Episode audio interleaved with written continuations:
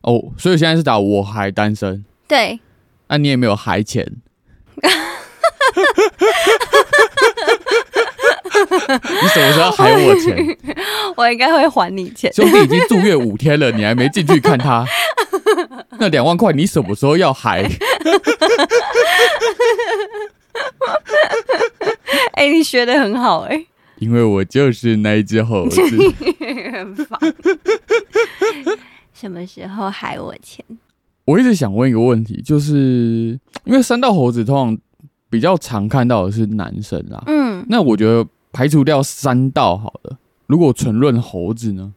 猴子吗？就是现实版中的女猴子，你说会是什么形状吗？对吧、你觉得我在挖坑给你跳，对不对？对啊，我要讲一些很坏的 了。你说现实版的女猴子哦？对对对对对，就是网络上也有一些人就是说这就假九妹啊，嗯对，但其，实我一直对假九妹的形象有点模糊，嗯，就完全不知道他们做什么啊。你嗯你说哦，这个家酒，然后你说他做全家大业，哦，好像可见，或是做一些宫庙产业，然后跳八家将好了。嗯嗯嗯，对对对对，好像可见，但我完全不知道女家酒嗯，在做什么。还是他们没事做？哦，有可能呢、 我不知道啊，有可能呢、就我不知是道，嗯，就是男生的家酒会说，你不要出去跟外面的男生联 络。你如不果要有用那男个生私讯你，你要跟我说 啊！那个 AI 讲话法，好不 好？我跟你讲，我今天这整集都要这样录。啊，不要啦！当然要改卡钳、避震器，还有排管啊。哎、你知道很多人说他前面在讲改车那边的时候，有些人就会直接跳掉，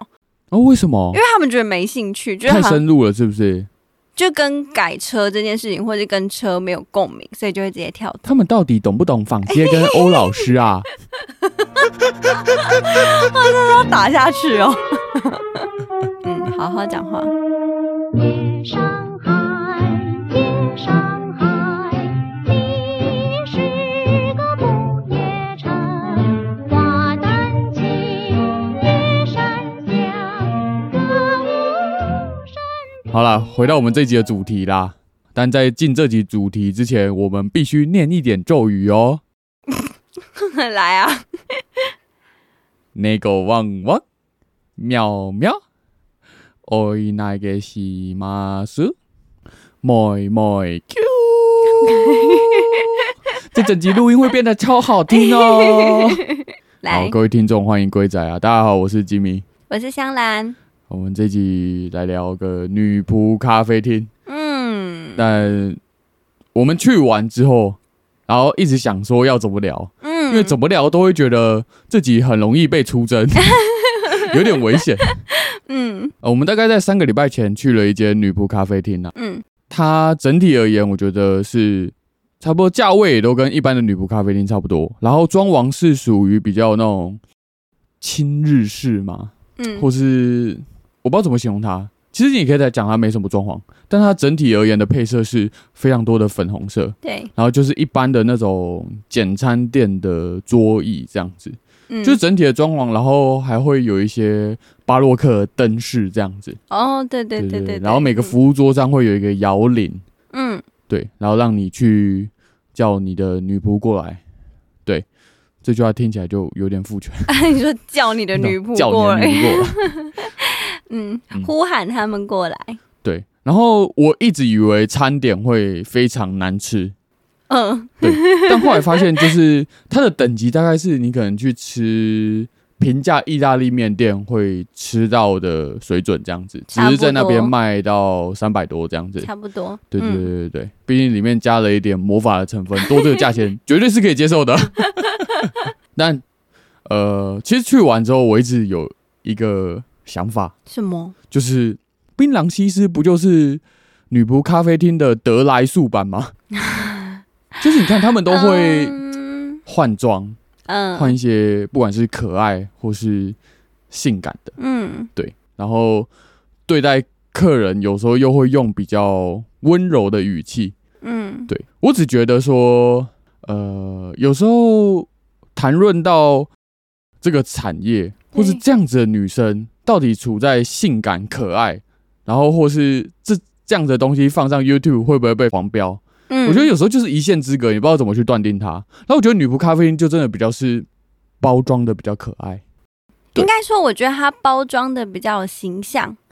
它跟一般可能好，你你说槟榔西施或什么，相对而言，他们还是一个族群、一个群体有爱豆感的东西。哦、嗯嗯嗯嗯嗯，可以这样理解。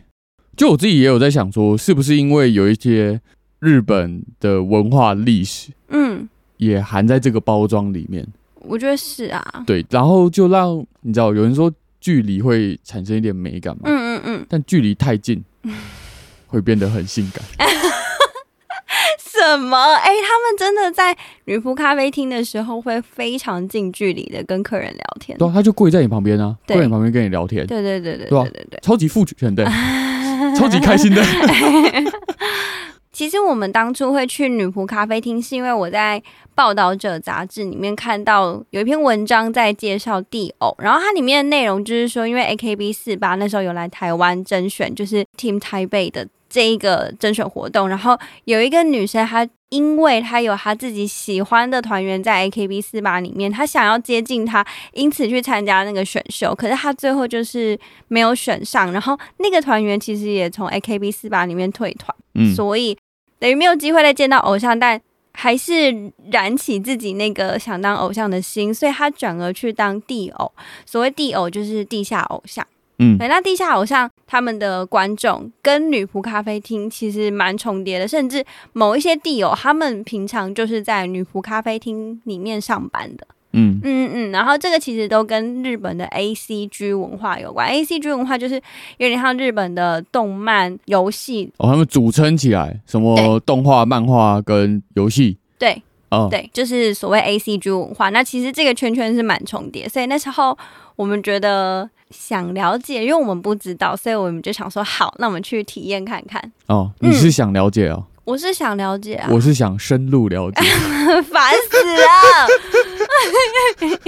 有吧？有深入吧？有直接到店里这样够 深有有入了吧？有有有，因为平常你看我们不是平常散步的范围就会经过一间女仆咖啡厅嘛，对啊，对啊吧，然后就会一直想要偷看里面到底在干嘛。对，就是会好奇，因为你对，应该说，我觉得我们对这个东西不了解，所以我们去真的去了解它。就像我们觉得我们不懂黄山料，所以我们真的去看它，就是有点想要真的去看看再说，哦再给评论。哦，先问你一个问题，什么？看黄山料 跟嗯，一个月都只能吃女仆咖啡厅，哦，你选哪一个？当然是一个月都只能吃女仆咖啡厅了、 哎、黄山料我真的不行哦。哦，谢谢。 我我很期待有网友会出一集什么？山料猴子的一生，山料是不是猴子啊？他是啊，他不是不是不是，我我我就问一个点就可以呃嗯证明他是不是猴子。你说他写的东西猴子写不写得出来？没办法。可以啦，干。我觉得没办法，但他是文学界的猴子，哦，真的。他对算了，完蛋，我很坏哦，超坏 的。好，来，如如果大家想要听一些深入分析的话，请请去听黄山料那集，对，诺贝尔文学奖之父。嗯，EP 五，对好，继续。我刚一直想讲一个烂梗，什么？我不是在那一集有称他文豪吗？哦，对啊他，叫他叫文猴，打给我，我是文 猴。嗯，三六好综艺哦。哎，但但我我还是有几个问题想问。 问我吗？对对对对，嗯好，你说。就是呃，你的另外一半啊，嗯，一直去找槟榔西施买槟榔，跟他一直去女仆咖啡厅嗯，啊，你会选哪一个？去买槟榔吧，哎、为什么？因为我觉得那很短暂呢、哦，就是你就是可能还甚至坐在车上，然后你就跟他买槟榔、买水，那你就可以走啦。 哦，但女仆咖啡厅感觉有用心哎、哦 感觉有心思有放在那边哦你。就会深入了解是不是，对，就太深入了，先不用。哦。啊，再一嗯题，好，就你的另外一半去酒店只喝酒谈生意，嗯，跟他去女仆咖啡厅一直找特定的女仆聊天，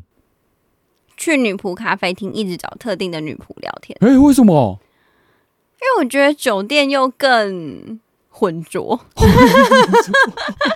酒店我自己想象的是，好像会有点更身不由己嘛。就算他不想要，他可能也非得亲近之类的吧。我哦，我猜的啦。你说隔壁你的客户对啊，要你喝酒，嗯，啊要你碰一下妹妹对的时 候，你也不得不哦，你不得不 深深入了解。对他，他可能在我逻辑里面，酒店又更深入。然后说啊，女仆咖啡厅就是聊聊天，你也不能碰到他。哦对对对，哦，啊嗯啊，最后一题，最后一题，好，你说哇，很多题 耶，这是什么题组 是不是？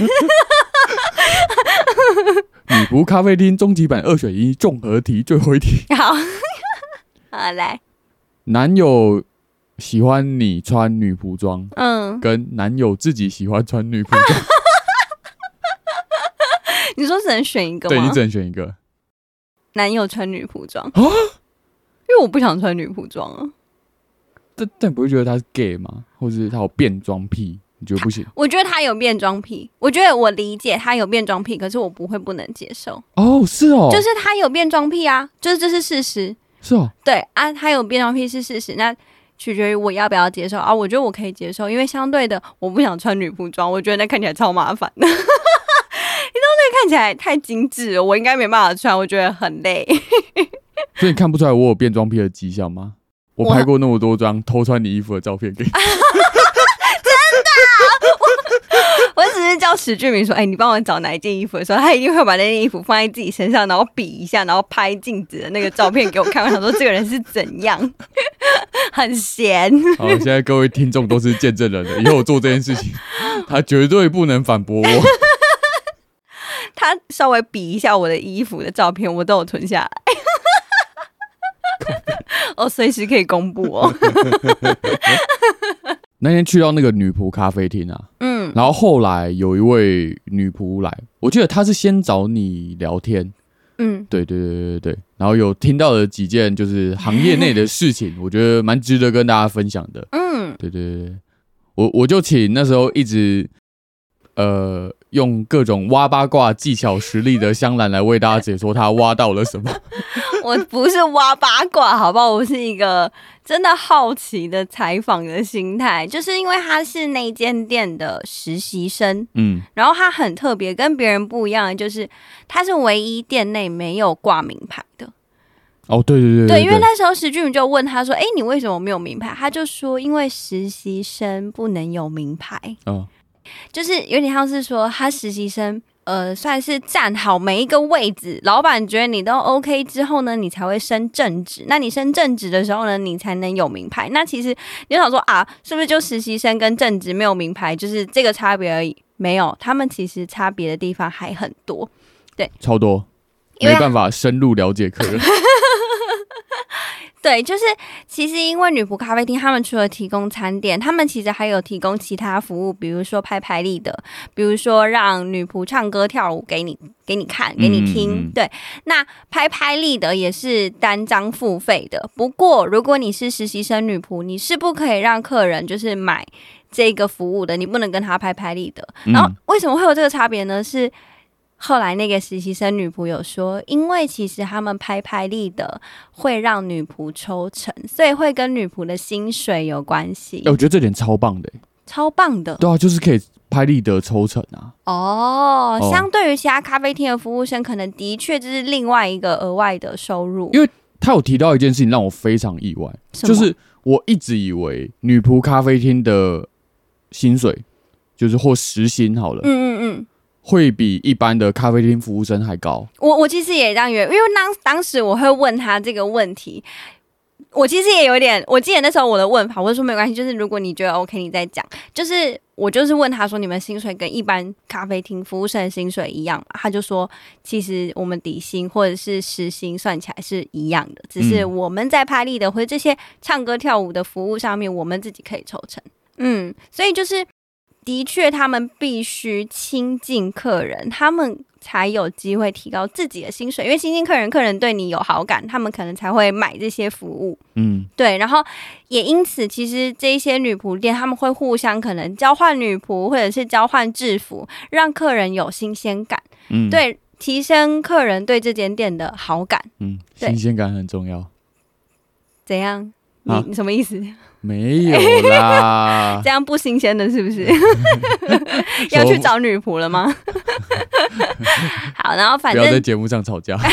你 吵架，好不好？我哦。好，然后反正就是除此之外，就是我刚刚讲到的那个拍立得啊，因为有一些行业界的那种人气女仆好了，嗯热门女仆好了，嗯，呃，可能你要跟他拍拍立得 OK，可是因为他们拍立得都会有绘图的服务，诶，你可能两百块有单色，啊，你可能三百块就会有多色，然后多色呢就会画的比较就是华丽。那如果你今天跟呃知名的人气女仆拍拍立得，你要等她画好，你可能要等两三个月，因为她要带回家画，因为太多张。那、超扯，真的超扯。对， 就是比签书啊，还有什么艺人签 CD，可能都还久哦。对啊，嗯，而且我觉得那个贵贵那一百 块，从单色变三色，我觉得很荒 谬。就是我觉得可能有些人就想要追求他们的那一张照片是漂亮，然后更华丽的。哦，哎、对啊，这是一个记忆，一个回忆。我觉得这有一点那种，很像那种呃什么棒球明星卡、嗯，那种特别卡的那种哦，感觉。对啊，就是你获得的特特别卡，对啊可能对啊抽到吗，还是怎么对啊？样对啊，对啊，所以好像那那些卡有一些也会，如果真的在网络上贩售，会炒到很高的价钱哦是哦，之类的，我记得有。嗯嗯嗯对啊，嗯，明嗯星卡，嗯，嗯大概就是这样子。那就是当你从实习女仆变成正式女仆之后，你可能要经营自己的 IG，你要真的把自己变得比较那种偶像感。嗯，因为我就发现，就是其实大部分的女仆咖啡厅都是有在经营 IG 的，然后嗯经营的方向当然就是大量的曝光自己店内的女仆，是啊，嗯对，然后我、 我看到其中一间店，然后它嗯 IG 整个版面，我整个看到超级恐惧，为什么？就是密集恐惧症会出来，为什么？你知道吗？ 它每一张照片哦，都哦至少塞。八个女仆以上，好然后好啊然后急每一张全部都是女 仆，你知道它一个版面九宫格会有嗯七十二个女仆 出来，超多人头的，你知道吗？哦，嗯，因为我觉得他们卖的其实就是女仆啊，对啊对啊对啊，对啊，他们就是在卖女仆，所以他们一定要在他们的 IG 上展现自己的优点。而且我发现，就是女仆这个职位，对，是有一些人会觉得有点难应征到的。就是比起一般餐厅的服务生，你可能不会去 D 卡上面问说：“哎、请问一下，我要怎么样成为一间餐厅的服务生？”哦但女，仆咖啡厅会。然后我就看到一个 D 卡上面有讲到一个奇妙的现象，嗯就是当然我觉得，因为女仆咖啡厅就是卖女仆吧，就是第一长相非常重要，嗯，然后呃聊天得不得已，嗯，哦，我觉得聊天得不得已这件事情很重要，因为我我们那一天在女仆咖啡厅的时候，发现其实来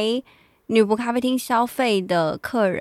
他们跟女仆聊天的时候，都在讲自己日常生活的事情，对，是真的分分享自己很内心，然后或者是工作，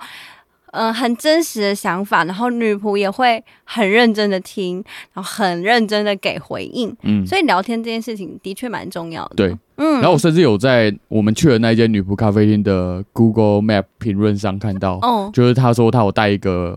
简称叫黄先生的朋友去，哦，然后原本郁郁寡欢、默默寡啊言这样子，然然后结果到那间女仆咖啡厅，整个侃侃而谈，把心事都抖了出来这样子。对啊，因为相对来讲，也许你很难跟你身边的人讲你很真实的想法，可是。女仆咖啡厅的那个女仆，就是你跟她亲近，但是她又不是你朋友，你跟她又有点距离，你变得好像比较好跟她表表达心里真正的想法。 我觉得这样很像心理智商师。就是我觉得女仆可能多少有一点这个功能，你说都爱骗钱？我没有这样讲， 好不好？没有啦，这这真的是开玩笑，这开玩笑的。好对，你两边都没有在骗钱。你继续讲你刚刚说的那个，哦，就是低卡上会有人问说要怎么样应征女仆嘛，嗯然后有些人会给这些没经验的一些方向，嗯哼，然后其中一个让我觉得很特别，就是他会先建议你到台北车站地下街的几间女仆咖啡厅去应征，嗯，哦，为什么？就是我觉得他们女仆咖啡厅有一个呃自己内行的文化，好像是觉得台北地下街的几间女仆咖啡厅是呃入门槛这样子。嗯，对你不会一定要进去台北地下街那几间，你才可以到可能地上的女仆咖啡厅 去。但是那几间可能就是，好我讲直接一点啊，它可能就是位阶比较低，嗯，对，所以他会觉得那边应征比较好应征。你可以先去那边实习过，嗯，或是去那边就是上班过。嗯，嗯，那嗯你有经验之后，你再去地其他上的的， 女仆咖啡厅去应哦征，会比较容易。嗯，对，低卡讲的不是我讲的，行业内的事情，对，嗯对，对，对，对。哦，我刚刚忘了讲一件事情。嗯就是为什么我最一开始会就是有点觉得说，诶，女仆咖啡厅就是变相版的槟榔西施，嗯，就还有感，就是其中一个元素是因为拍立得这个元素，哎，为什么？就是你也没有在有时候走路走在地上啊，哦路上，然哦后看到地板上有一些槟榔盒，哦，然后上面有一些性感女生的照片，哦，我就觉得，诶，好像哦，也许他们都在贩卖同一种东西，只是用不同的形式吗？对嗯，包装出来而已。这其样实是啊，对，嗯嗯嗯，然后当天去店里，还有看到一个让我们有点 瞠瞠目结 舌。嗯是是瞠目结舌， 对，就原本我们原本看到我桌子斜后方那一个，我已经觉得够夸张了。嗯，就是他当下就是在跟一个叫做，算了，名字不要讲出来， 好，不要讲跟一个比较我觉得短发，然后有嗯点 S 属性， S 属我觉得他性比较暗黑系一点。就是他比较没有像接触我们一开始那个小鹿斑比那种这么的可爱，哦讲话声音也没有这样嗲嗲的。你正常一点，哦，好，不要这对样不起，讲话，我要嗯，把我的魔法拿掉。 啊，好，好先拿掉好 吗？好，继续，就是他在跟一位客人，就是、嗯呃拍拍立得，然后在他上面画图，嗯，然后那个客人呢，就从包包里面拿出一本，像是古时候你会有那种相簿册，然后是然后里面塞满了一张又一张拍立得。哎我看的非常明显，就是他一本的一页至少有六张，嗯，对六张，六六张还四张这样，就是也不少哦。对对对对嗯对，然后你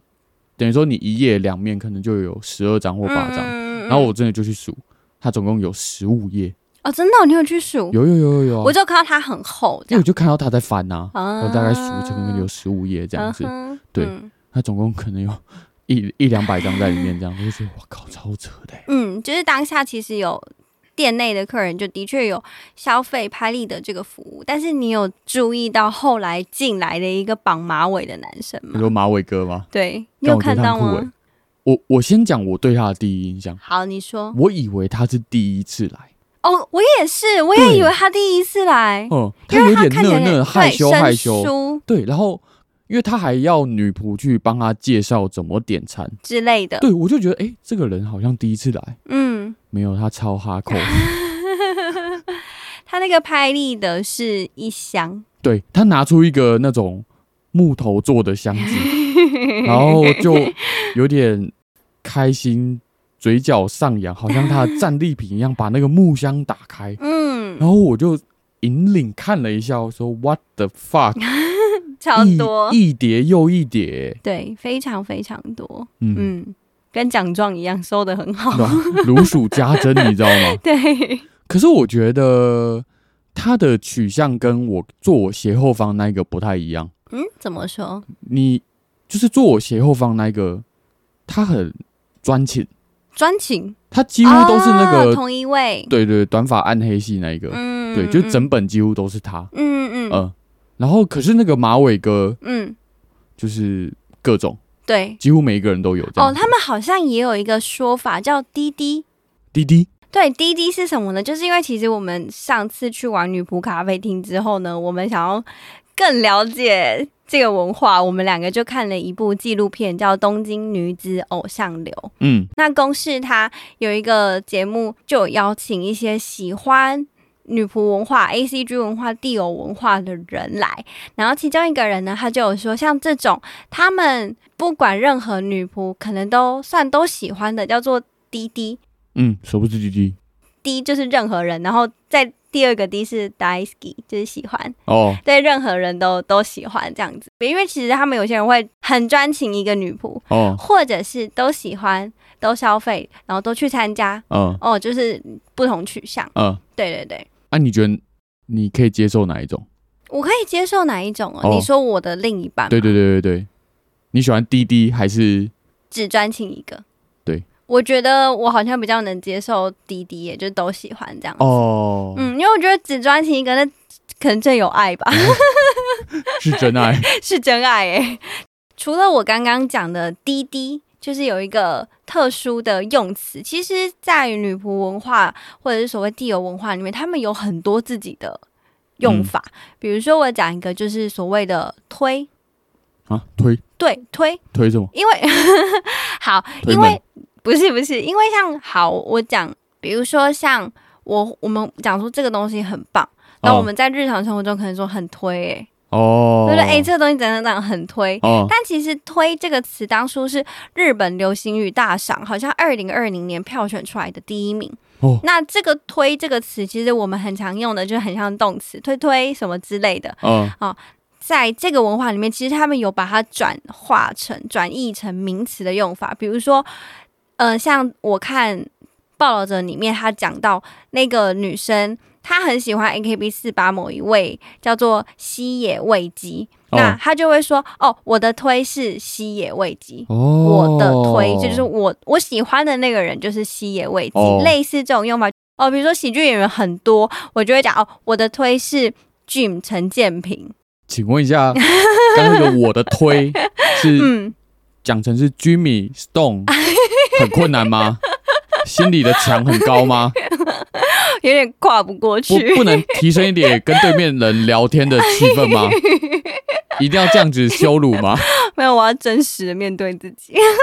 我的好可以推可以可是以，剧，好，类似这样子。对，然后还有包含就是他们可能我刚刚讲到的握手啊，这种就是所谓午饭时间，那个哦物是物体的物，然后饭就是贩售的贩。嗯误犯这样子。那我们刚刚有提到说，就是呃，报道者里面的女女生主要采访的对象，她喜欢的推是西野未姬。那西野未姬其实算是后来在 AKB 四八待了四年之后，嗯她就退团了。嗯对，然后她退团之后呢，去当搞笑艺人。哦因为其实我觉得这个行业就是你要真的做起来，你要真的做得好，你要做得长久，其实很不容易。你 even 你今天已经是 AKB 四八的团员了，嗯对啊，其实很不容易，嗯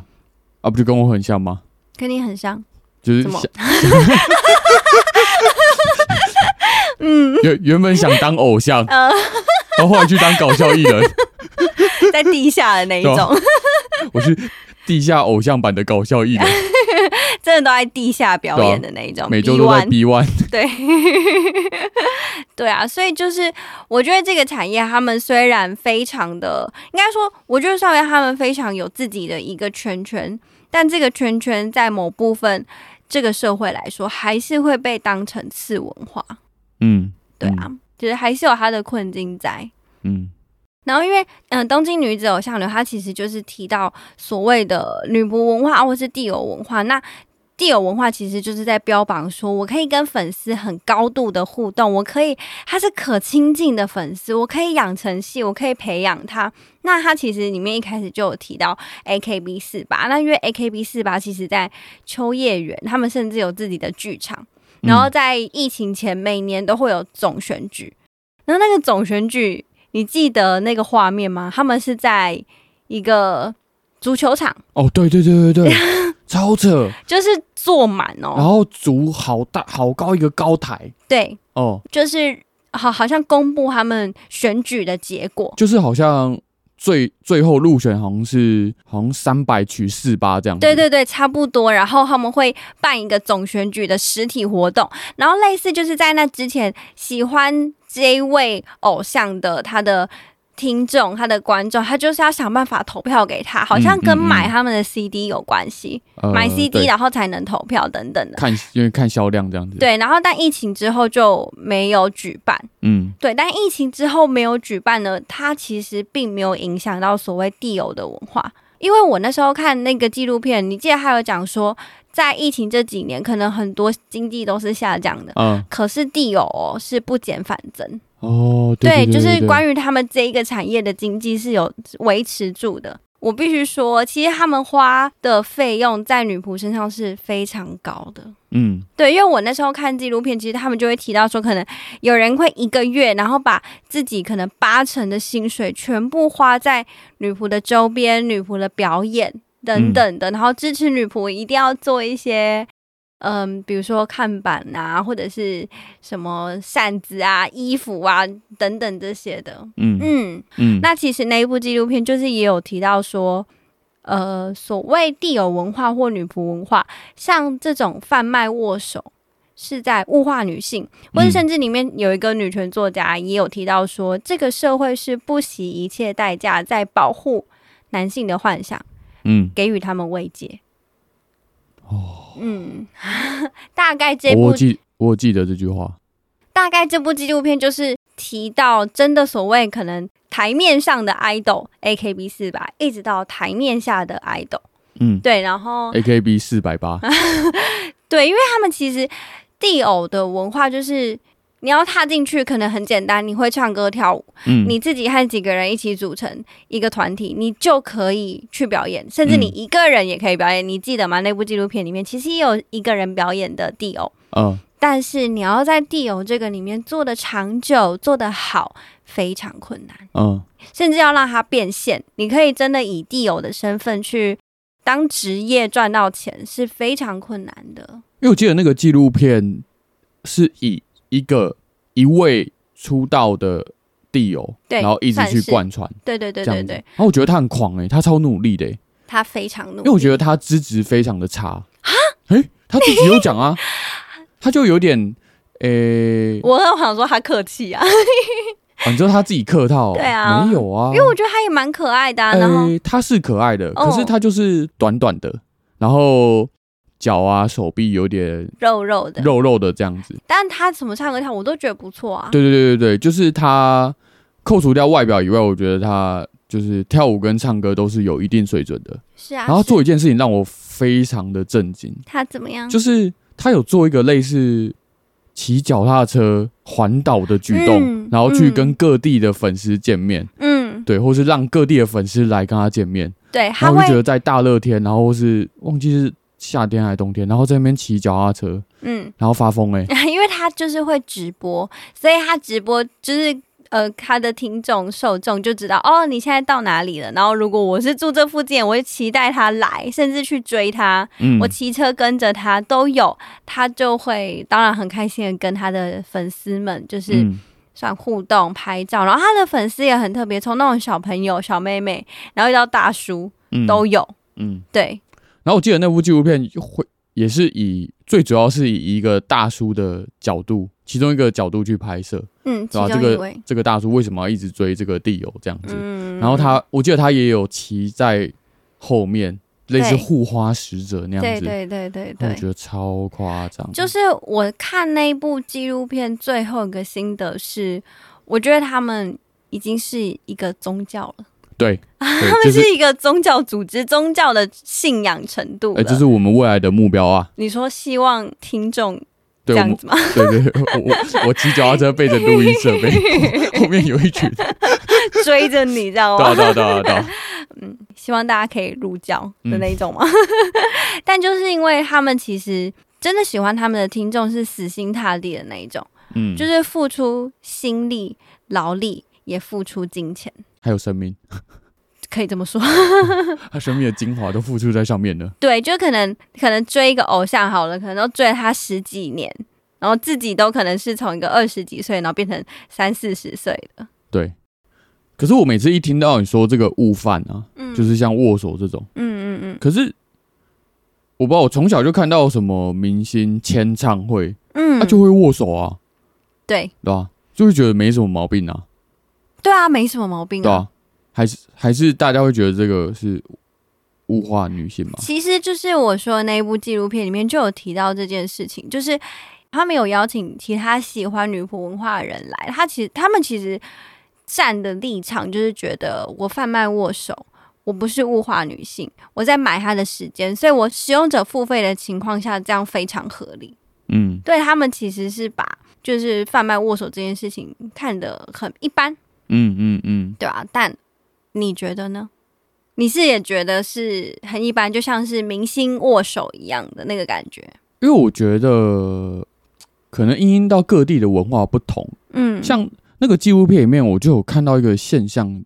觉得有点奇怪，什么？就是有一位不知道是主持人，他就分析到说，因为其实在日本握手这件事情是有一点性暗示，会给他们就是、哦呃，也不算做爱的时候的那种感觉，就是所以我就发现，可是我觉得握手要看怎么个握法，嗯嗯嗯嗯因嗯，为我看他们握手就是呃，好可以把它想成两个。客套的候选人，然后彼此用双手握着包着彼此的手，哦，对然后啊握着，对啊，对啊然后在讲话、彼此聊天、寒暄的时候，就是持续握着，对就不是 shake 两下然后就分开，是对一直握着的那种感觉，对，对吧、然后你啊在午饭时间每个人排队握完手，对不对？你后面会有工作人员把你推到下一个去。对对，就是其实也是有时间上的限制这样子。不过因为我后来看主题之夜那时候，他们邀请的人有说，其实有一些地友会抠你的手心。哈，嗯，对会脱抠、哦，对，就是我觉得那个也是一个方式，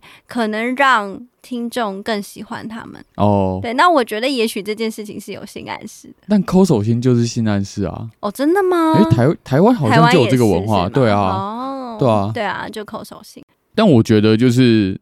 我不知道哎、像我可能看一些 K-pop，就是韩国那种明星，然后一样是签唱会、嗯 IU 啊、秀智啊，嗯我就觉得其实握手好像没什么问题，嗯，对啊。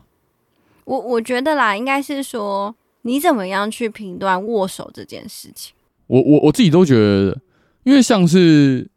我自己去到一个陌生的社交场合，嗯嗯或是今天去到呃工作啊客户那边提案，嗯或是去面试的时候，嗯，我就很常握手啊，哦，真的哦，我每一个都会握，哦，真的哦，我在见面的时候握，再见的时候我也会握，哼我都不会，欸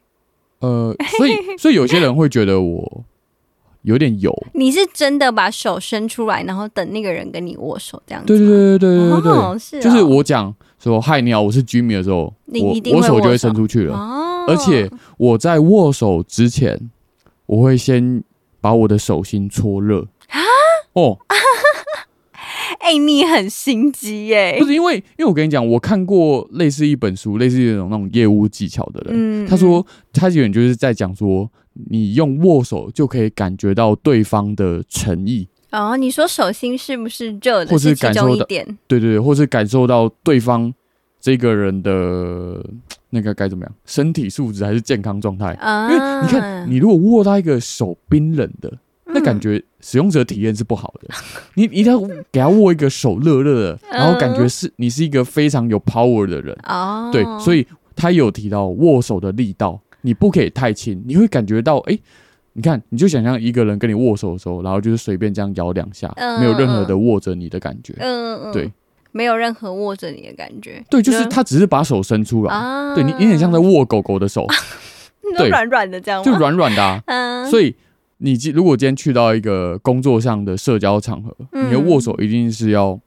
有力道的。所以等于说，其实握手这件事情在这个社会它是有有一个意义的，我觉得是社交意义的，我觉得是有社交意义，对啊，还有对啊金钱上的意义啊，都有。就是选举的时候多握一只手就多一票。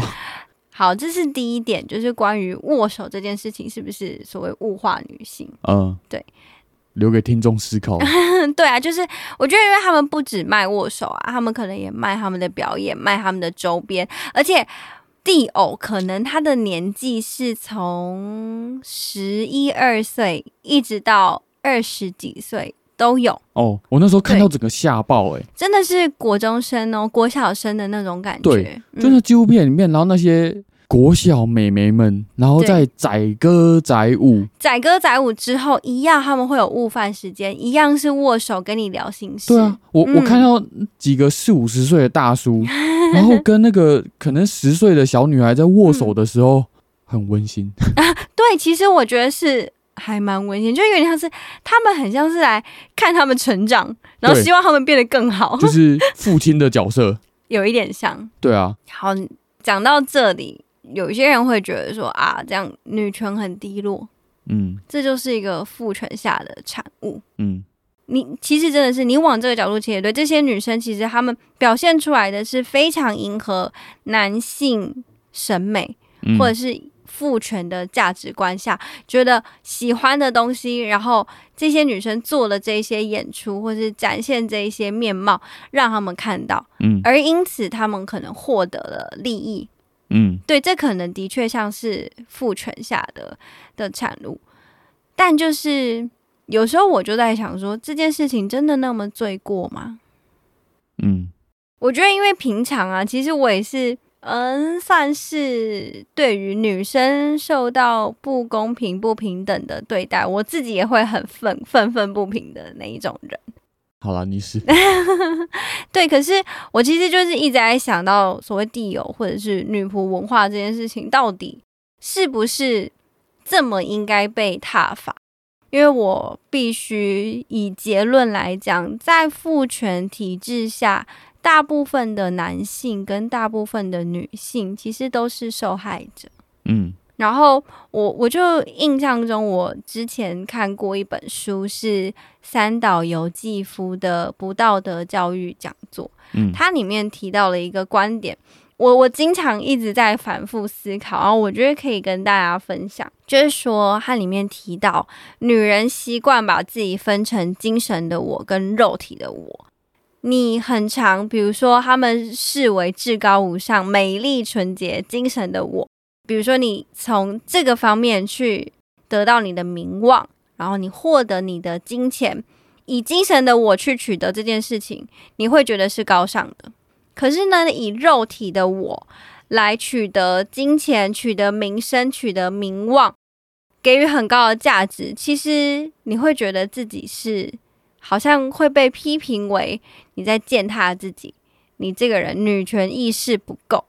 但是其实是不是因为你自己先把肉体的你认定为它是次等于精神的你？我记得最初我听到你讲这句话的时候，我觉得干超有道 理。对，因为其实真的，我从过去，然后可能包含到现在，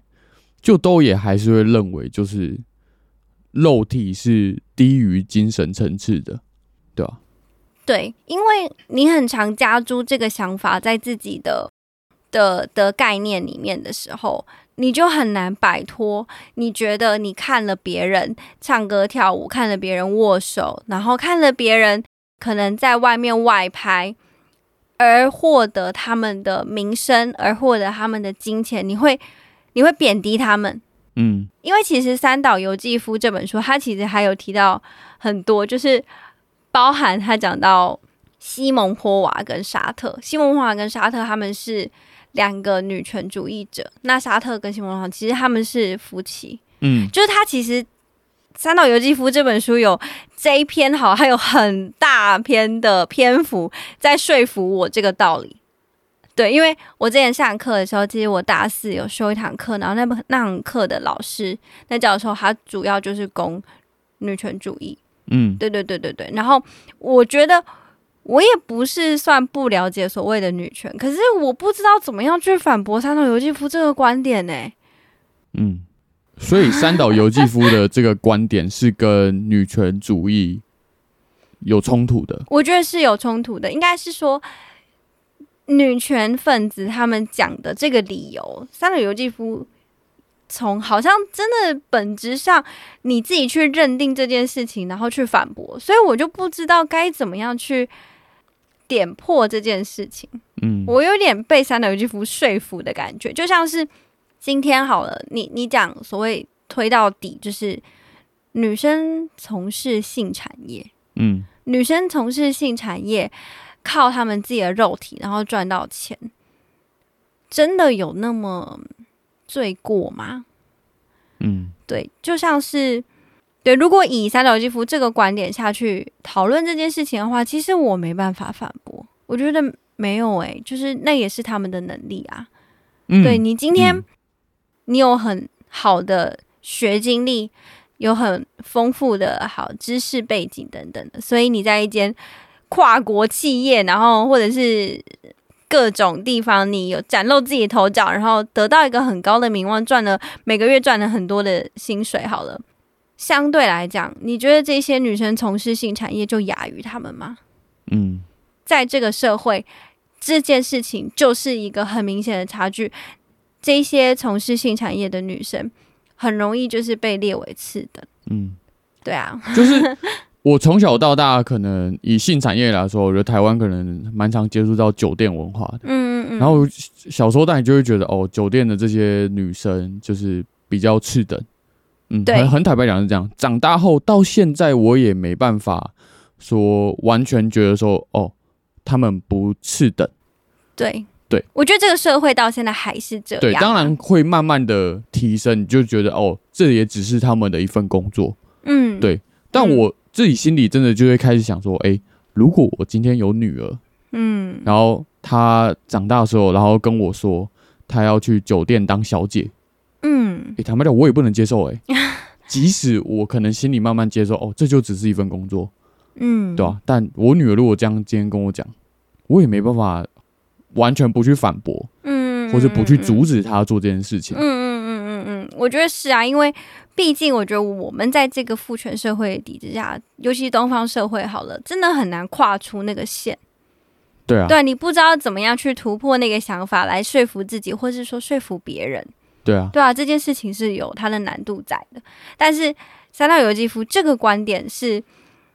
我觉得是一个我可以去思考的的方向吧，或者是留给听众可以去想的方向。就是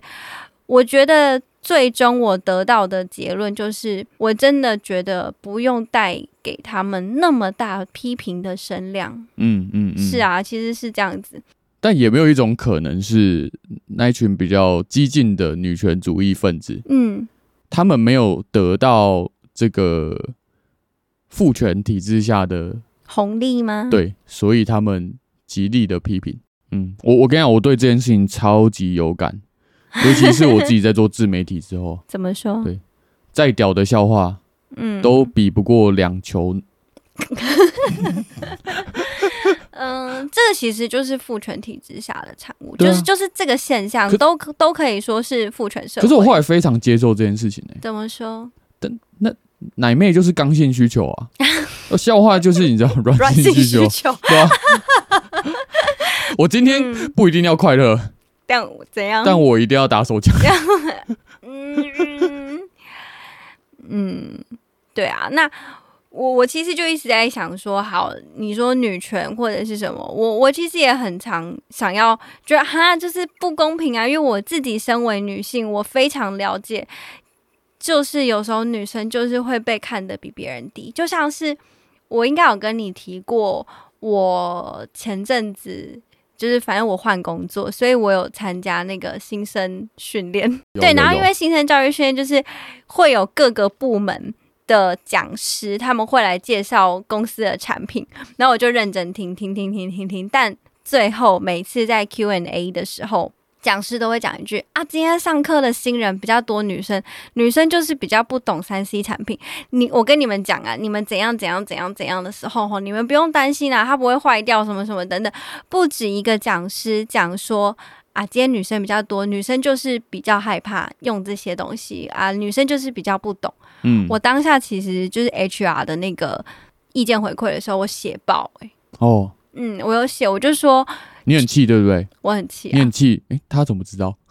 你等下你 你真的是给我小心一点哎、欸因为我就会觉得说，你不要先带着，就是今天你要发问，你不要带着性别的想法，然后去问这个问题。嗯我觉得这件事情就是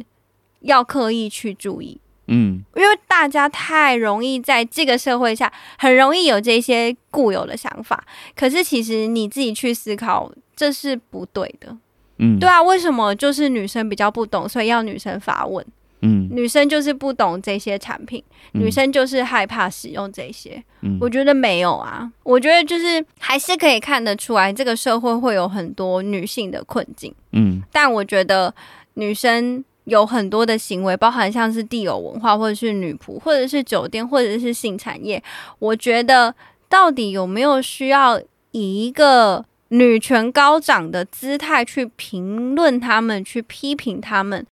对于我而言，我觉得真的不用，但我觉得也可以留给听众去想想看，到底这一些文化真的这么低贱吗？嗯，嗯，对啊，我觉得大家可以思考看看。可是，当然，你日常生活中是要对性别是有意识的。嗯，我觉得这件事情是必须存在的。就像前阵子很多的迷途事件，嗯，我觉得迷途事件可能，呃，对于这个社会会更好的是说，你开始知道性别上的界限。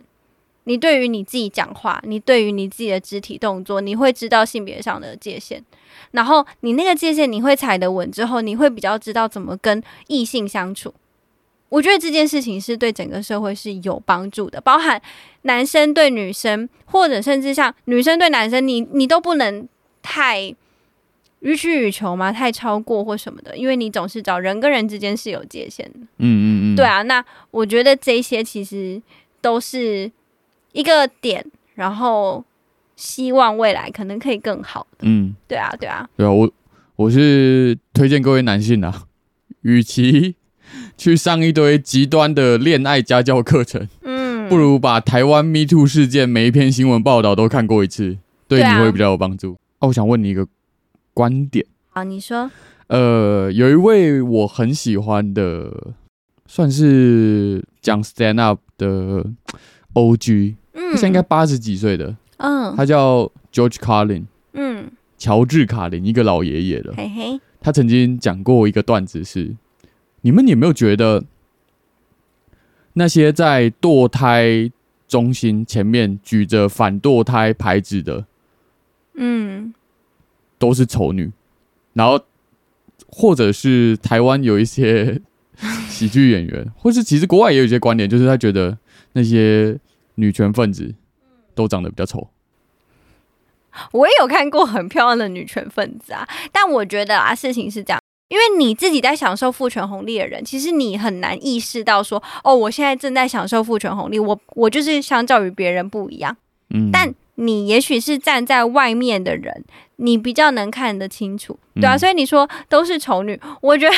我觉得没有好吗？我觉得也是有漂亮的女生啊，可是我觉得有没有意识这件事情很重要。嗯当你有意识了，你才有办法有机会有办法去突破，嗯，对。但是就是慢慢来啊，你要嗯改变一个社会没有那么容易。我是都是觉得不要这么极端的去抨击。对，不要这么极端，因为我觉得这不是一触可及的事情，这就是长久下来的。可是有一些女权分子，可能他们会非常极端，我觉得就是，对啊，就是太太苛刻了，嗯。不用那么苛刻。这件事情可以慢慢改善的，可以表达自己的诉求，可以有意识的去存在这个想法，但就是还需要时间啊。嗯嗯嗯嗯嗯，好，作为男性同胞，我我们会努力慢慢改进的。是啊，这个社会就是要一起改进，才有机会变得更好。嗯，嗯，好，那最后我想问你一个问题，换我问你了，嗯嗯就是你听完我们今天的讨论，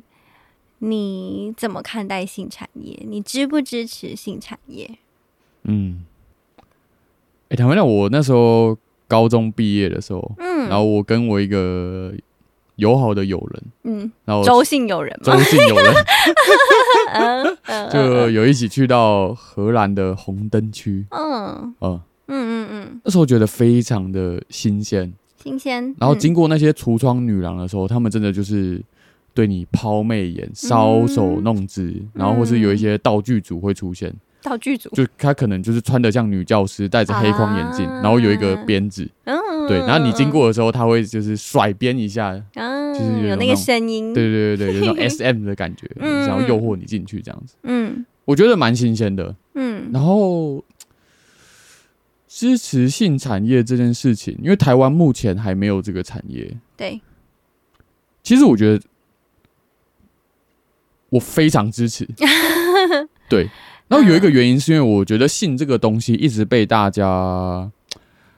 呃藏得太深，嗯嗯嗯，或是聊天的时候没有愿意把它聊出来。嗯就是其实我真的觉得越长大之后，或是开始工作之后，所有的事情越透明，我觉得就越少灰色地带，嗯，也就越少会有黑色的事情发生。嗯因为我觉得，如果你看，如果今天性产业，然后它呃被开放出来，嗯那我觉得有很多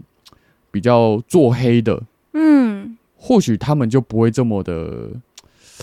壮大，或是会少更多除迹嗯的部分。所以我蛮支持这件事情的，嗯对就撇除自己的色欲不谈。嗯对我， 我今天看的比较广，看的比较高，嗯，就是整个产业，或许我会觉得比较健康，因为它更透明了。嗯，嗯所以我蛮支。嗯嗯持这件事情的。我觉得也可以留给听众去想想看，哎，所谓性产业，然后跟整个经济文化，或者说性产业目前的现况，还有所谓从事性产业的女生，这些角度你去切，那你看你怎么看待性产业？你支不支持性产业？嗯，嗯嗯，这是可以想。最后下一个结论啦，你说，就是我觉得无论是支持性产业啊，或是女仆咖啡厅，或我们台湾文化的槟榔西施，我觉得都可以支持。嗯，唯一不能支持的就是看黄山料。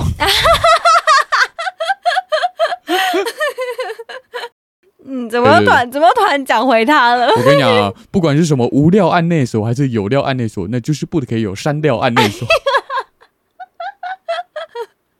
哎、你可以去看他最近上反骨的那个酷炫的节目，哦，是哦，你可以去看。酷酷就把它电爆吗？嗯，没有，我觉得互相尊重。哦啊，你可以去看一下。哦对我，我们等一下可以来看。好好好好好好期待期待期待。嗯，好，好，我们这期录到这边，我是吉米，我是香兰，拜拜，拜拜